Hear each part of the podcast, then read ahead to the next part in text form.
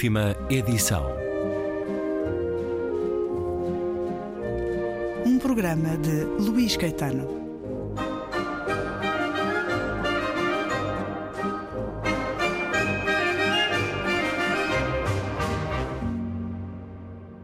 Lembrei-me de passar por cá para ver o nosso doente.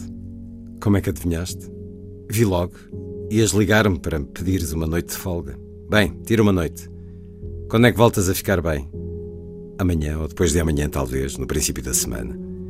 Passa-se o mesmo como todos os bombeiros, mais tarde ou mais cedo. Só têm de compreender, saber como as peças funcionam. Quando é que isto começou? Andavas a perguntar-te? Este nosso trabalho? Eu diria que realmente começou por altura da Guerra Civil. Não foi fácil, até termos a fotografia e depois o cinema, a rádio, a televisão. Antigamente os livros atraíam aqui e ali por todo o lado uns quantos que podiam permitir-se ser diferentes. O mundo tinha espaço bastante. Mas depois o mundo encheu-se de olhos e de cotovelos e de bocas. A população quadriplicou. Os filmes e a rádio, as revistas e os livros desceram de nível e transformaram-se numa espécie de massa insípida. Imagina o homem do século XIX com os seus cavalos, cães, gatos, momentos vagarosos. Depois, no século XX, a aceleração da imagem, do filme, adaptações, resumos. Tudo se reduz aos efeitos finais, os clássicos cortados para encaixarem em colunas de leitura rápida. A política? Uma coluna, duas frases. Mais desporto para todos, espírito de grupo, diversão. E já não era preciso pensar. Estás a ver? Organizar, organizar e superorganizar, super desportos. A mente alimenta-se menos. Autoestradas cheias de multidões que vão para algum lado e para lado nenhum. O refúgio da gasolina. Agora pensa nas minorias, na nossa civilização. Não te metas com os amigos dos cães, os amigos dos gatos, os médicos, os mormons, os suecos, os de Brooklyn, os do México. Quanto maior o mercado, mais difícil é lidar com a controvérsia. Lembra-te disso. Escritores, cheios de ideias más, parem as vossas máquinas de escrever. E eles obedeceram. As revistas passaram a ser uma papa insípida. Os livros converteram-se no dizer do raio dos críticos pretenciosos em água suja. Não é de admirar que tenham deixado de se vender. O público sabia o que queria e deixou que a banda desenhada sobrevivesse. E as revistas de sexo a três dimensões, claro. E é tudo, Montag. Não foi uma decisão do governo. Não houve nenhuma sentença, nenhum decreto. Foi o resultado da tecnologia, da exploração em massa e da pressão das minorias. Hoje, graças a isso, podes ser feliz a todo momento.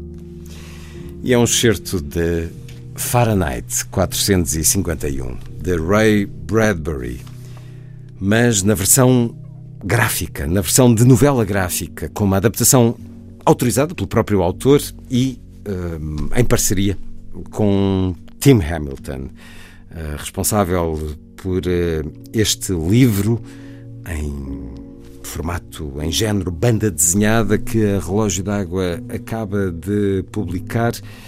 Tim Hamilton, que Uh, tem uma larga experiência uh, para algumas das principais chancelas da banda desenhada contemporânea, nomeadamente a DC Comics, mas também a Mad e a Nickelodeon.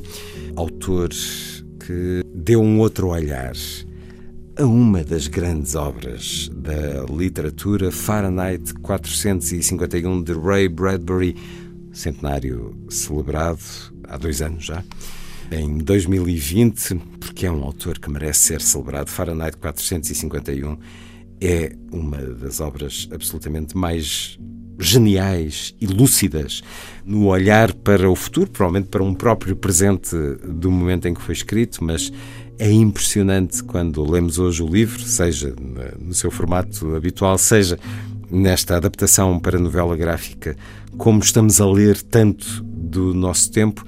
Um livro que nos dá um mundo de queima de livros, esse trabalho do bombeiro Montag. Um mundo de telemuros, que são eh, ecrãs gigantes onde as pessoas estão presas a ver telelixo horas atrás de horas. Um livro também que nos dá a tecnologia a ser aplicada a uma sociedade cada vez mais amarrada, onde os idílicos são considerados loucos. É o caso da personagem Clarice neste livro. A cada vez mais difícil capacidade de ver, de ver para além do óbvio daquilo que é imposto. Um mundo em que é preciso decorar os livros para que eles possam persistir, porque eles são queimados, são considerados uma ameaça, porque pensar é uma ameaça neste mundo. E como se diz num outro momento deste livro, e como se diz no Fahrenheit 451, foram as pessoas que deixaram de ler por sua própria iniciativa e se entregaram à terrível tirania de uma maioria crítica. Livro com a tradução de Miguel Serras Pereira. Fahrenheit 451 foi publicado em 1953, aos 33 anos do autor. Esta novela gráfica tem a curiosidade de ter sido aprovada ainda pelo autor, o que não é habitual noutras eh, novelas gráficas, e temos conhecido várias ao longo dos últimos anos, eh, nomeadamente a Relógio d'Água, que edita esta adaptação de Fahrenheit 451, deu-nos há dois, três anos Matar ao Cotovia também A Quinta dos Animais uh, e também o 1984, a edição recente. Vou também conversar sobre este livro com o editor da Relógio d'Água, Carlos Vasconcelos. Bem-vindo uma vez mais à Antena 2.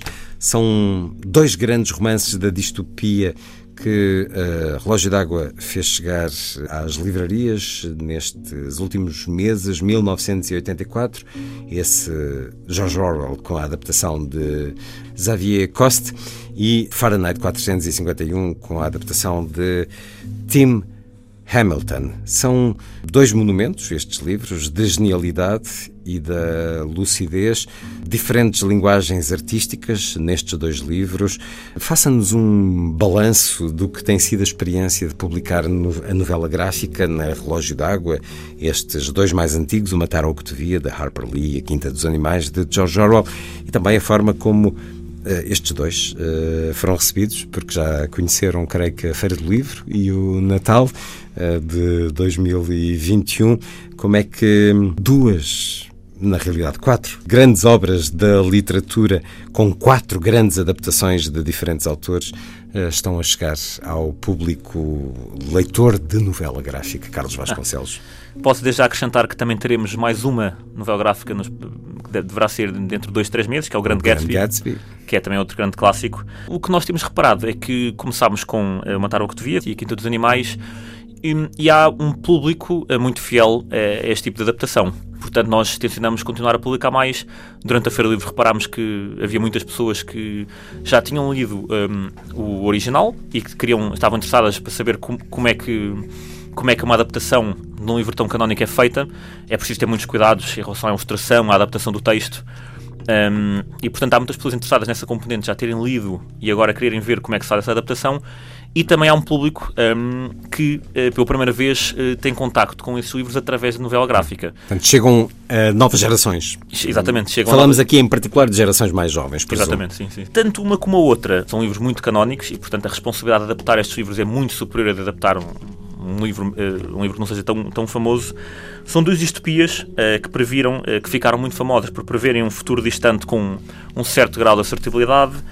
Um, um uh, debruça-se mais sobre a censura, no caso do Fahrenheit, e outro sobre a, vigilância permanente, no caso do 1984 penso que juntamente com uh, o Admirável Mundo Novo do Huxley e com o Nós, do Zamiati, exatamente, fazem os quatro grandes... Grandes romances da distopia. Sim, da distopia, uh, e uh, aos dias de hoje qualquer pessoa um, mesmo sem ser um grande fã de distopias, qualquer pessoa é quase uma, uma obrigatoriedade de ler. E tanto esse tema como esta forma agradam em particular às, aos leitores mais jovens? Não estamos a falar de crianças, estamos a falar de jovens adultos, Sim, nomeadamente. Agrada bastante. Eu, inclusive, é como editor, reparo que na Feira do Livro nos aparecem muito, muitas pessoas mais jovens que, não notando-se que não têm uma grande propensão para a leitura, uhum. têm, para, sobretudo para o 1984, para o Fahrenheit, porque uh, crescem a ouvir que, é pá, se leres alguma coisa, lê isto. Uh, uhum. Se quiseres começar uhum. por algum lado, começa por isto. E eu tenho sido testemunha disso também, e aliás, uh, todos soubemos como 1984 voltou a ser um,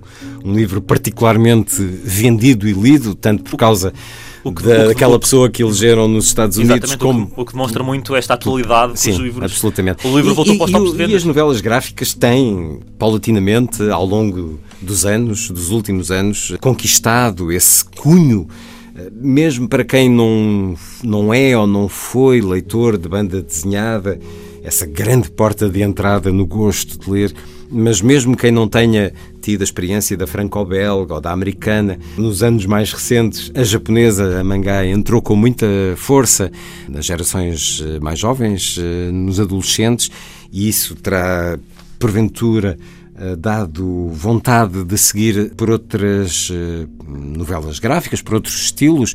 Tivemos, eh, temos grandes monumentos literários como o Maus, do Art Spiegelman, ou Persepolis, de Marianne Satrapi, ao Mundo Fantasma, de Daniel Close, Fun Home, de Alison Bitch, são extraordinários livros com cunho literário. Estes de que estamos aqui a falar são grandes obras da literatura com excelente adaptação gráfica. Tivemos também há poucos anos o caso de Sabrina, de Nick Ternazo, que foi nomeado para a long list do Booker Prize. É um, uma excelente proposta de reencontro com grandes clássicos da literatura universal, com uma experiência de visualização objetiva, diferente daquela que temos, que cada um de nós, enquanto leitor, faz durante a, eh, a leitura habitual de um romance sem imagens, em que elas se vão construir na nossa cabeça. Aqui temos propostas que uh, se conjugam com, de uma forma extraordinária e isso acontece muito nestes dois casos das novelas gráficas publicadas pelo Relógio d'Água, Fahrenheit 451 de Tim Hamilton e 1984 de Xavier Coste. Aqui, 1984, nesta edição da Relógio d'Água, o atrevimento de um objeto livro em formato muito pouco habitual, é um formato de mosaico grande, para um desenho que muitas destas páginas não me importaria nada de ter em quadro a minha casa. É arte, é grande arte de, de estilo de desenho, de estilo de aguarela, de pintura. 1984, ambos estes dois livros, não sei se já o referi, têm a tradução de Miguel Serras Pereira. Temos tido também outros exemplos de novelas gráficas à volta de 1984, a propósito da entrada uh, no, domínio público dos direitos de, da obra. Uh, isso aconteceu muito no último ano, ano e meio. Aqui, este encontro de Winston Smith e de Julia contestam as perversões do seu mundo, porque Orwell contestava as perversões tanto de regimes fascistas como de regimes comunistas. Temos aqui uma extraordinária leitura gráfica de Xavier Coste, que acaba de vencer. Hum, na semana em que gravamos esta conversa, acaba de vencer um importante prémio em França, o FNAC France Inter. Segundo o júri, que é constituído por jornalistas e livreiros, Xavier Coste consegue equivaler a um monumento da literatura imagens tão fortes como as palavras de Orwell prémio foi para este livro, que é muito recente, este 1984, que hum, nos desenhos de Xavier Cote me faz eh, lembrar um pouco a arte da propaganda soviética. O Carlos Vasconcelos, que é um, um homem da, das artes visuais, também uh, me dirá a sua opinião. Ele que já desenhou também à, à volta da história de Egan Schiele e de Gustav Eiffel e de Rambo. Várias páginas deste livro podiam estar em galerias de arte, Carlos Vasconcelos. Uh, sim, uh, para além desse prémio, eu venceu também o Albert Uderzo, antes desse, que é um dos criadores do Asterix. Uhum. E eu penso que eu eu estava a tentar perceber a, a, os, os, tons, as paletes que ele utiliza. Pronto, esse, realmente esse formato quadrado e bastante maior do que o normal dá um grande destaque um, à ilustração, é, propositadamente. E a paleta de cores que ele usa, muitas vezes assim, um cinzento e que depois alterna entre um amarelo, uh, um amarelo e um vermelho. E compreendi que propositadamente utilizou a paleta vermelha quando o personagem está a ser vigiado e o amarelo nos momentos em que ele não está a ser vigiado. Há esse, Portanto, há esse código. É esse código que ele utilizou, sim. Uh, algumas, para além do que já referiste, uh, como ainda ser da propaganda soviética, fazem lembrar, no final do livro, da parte em que é torturado, fazem lembrar Francis Bacon. Hum. Portanto, sim, eu penso que ele tem mesmo um cunho uh, muito artístico e que lhe, estão a ver, e que lhe está a ver estes prémios e que ele consegue muito bem atribuir esse ar de desolação e de um cenário em certo sentido, pós-apocalíptico, totalitário, de videovigilância, através de cores, de formas, de imagens. E, e sim, eu concordo que algumas dessas deviam estar mesmo, uh, algumas dessas ilustrações, uh, sobretudo as, de página inteira, podiam, podiam ser ampliadas e ser colocadas num, numa sala, uh, numa sala de estar. Um, e seriam consideradas uma obra de arte, sim. São imagens que nos invadem. A força deste desenho de Xavier Cote, que também sinto pessoalmente que tem marcas da ancestralidade da franco-belga mais moderna, eh, mais a partir dos anos 70, naturalmente. Qualquer artista é feito de muitas influências. 1984, uma das grandes obras da história da literatura. Aqui, porque para além do desenho, há depois, é necessária a perícia, a qualidade na seleção do texto, porque obviamente que o texto não pode ser integral Penso que não há sequer guerra com a Eurásia. Aposto que as bombas que caem todos os dias em Londres são lançadas pelo governo para manter o povo com medo. Como é que há tanta gente a acreditar nisto? Sabes, para mim o mais difícil durante os dois minutos de ódio é não rebentar a rir. É tão ridículo. Devíamos juntar-nos a um grupo de rebeldes para empreendermos ações concretas contra toda esta loucura. Não sei como fazer. Têm forçosamente de existir movimentos secretos. Toda essa organização a fraternidade Goldstein. Não acredito nisso, são tretas. Suspeito que um dos meus colegas, o O'Brien, partilha das nossas ideias. É alguma coisa nos olhos dele. É estúpido, mas é o que sinto. É como nós. Às vezes, quando nos cruzamos, tenho vontade de me precipitar para ele e de lhe confessar tudo. Sim, essas coisas sentem-se. Confia no teu instinto. Se sentes que nele há qualquer coisa, por alguma razão, e já te falei do dia em que tive entre os meus dedos uma prova de falsificação? Todo o passado foi abolido, daste conta? Todos os escritos, todos os registros foram destruídos ou modificados, todos os livros foram reescritos, todas as estátuas, todas as ruas foram desbatizadas, todas as datas foram modificadas. A única prova minúscula desta mentira geral está dentro da minha cabeça. Deitei fora o papel. Devia tê-lo guardado. Correr o risco. Um certo do texto de George Orwell de 1984, nesta monumental proposta de novela gráfica de Xavier Coste, que a Relógio d'Água eh, acaba de publicar, livro com grande reconhecimento, como já aqui escutamos. Estive a ler um excerto de um dos encontros secretos entre Winston e Julia, de um dos encontros uh, de paixão, de entrega ao corpo desse momento de liberdade que partilhavam, julgavam eles que, sem ninguém saber, 1984, George Orwell, na adaptação de Xavier Coste, e Fahrenheit 451, de Ray Bradbury, na adaptação de Tim Hamilton. A afirmação da novela gráfica em duas grandes propostas, com a chancela Relógio d'Água, livros que nos foram apresentados pelo editor Carlos Vasconcelos.